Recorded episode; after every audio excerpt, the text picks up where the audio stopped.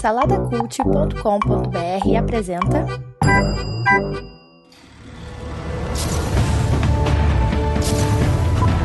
Sejam bem-vindos ao pós-créditos do Salada Cult. Fala galera, tô de volta, faz tempo. Tô aqui no pós-créditos para falar da estreia dessa semana, Dumbo. Bom, é complicado você falar de um desenho que há tanto tempo não passa, né? Ele, ele não é muito comum você ver reprise dele hoje em dia.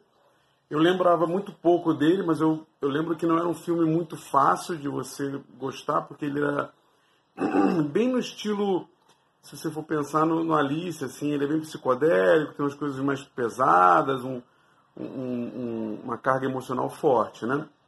E quando falaram que o filme ia estrear com a direção do Tim Burton, obviamente você cria aquele pé assim, você, cara, Tim Burton, ele tem aquelas loucura dele, ele não tem acertado nos últimos filmes, apesar de ser um diretor com clássicos no cinema, né?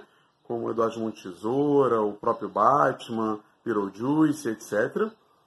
E, e aí você cria um pé atrás, assim, cara, será que vai rolar, né? E um filme sobre um elefante que voa, no desenho você tinha uma coisa muito mais infantil com relação aos animais, então o ratinho era o guia dele naquele, é, naquele desenho. E nessa, nessa releitura, é, adaptação mesmo na essência da palavra, o Tim Burton veio com o seu visual incrível, como sempre, né? É, o CGI também está impressionante, os elefantes, os animais estão sensacionais, são assim, uma coisa incrível, cara. E o, o o quanto aquele elefantezinho consegue mexer com o seu emocional nos olhos, na, na expressão dele, é, olha, uma coisa de, de, de, fazer realmente se emocionar.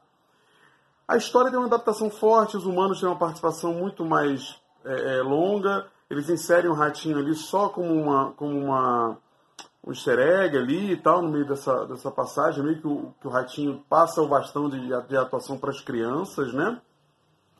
Mas o cerne do filme está ali, que é a mãe do Dumbo sendo retirada do convívio dele e ele querendo fazer de tudo para ter ela de volta.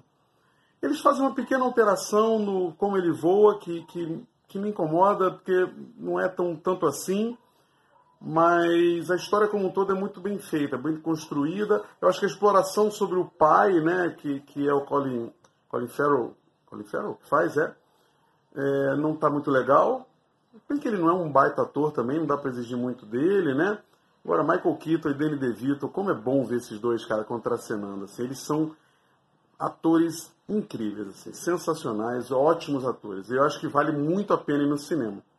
Eu facilmente dou quatro cisas para esse filme. É um filme legal, divertido, com um visual incrível, um roteiro legal, um pouco prolongado, mas que vale a pena no cinema, principalmente para os apaixonados por filmes da Disney.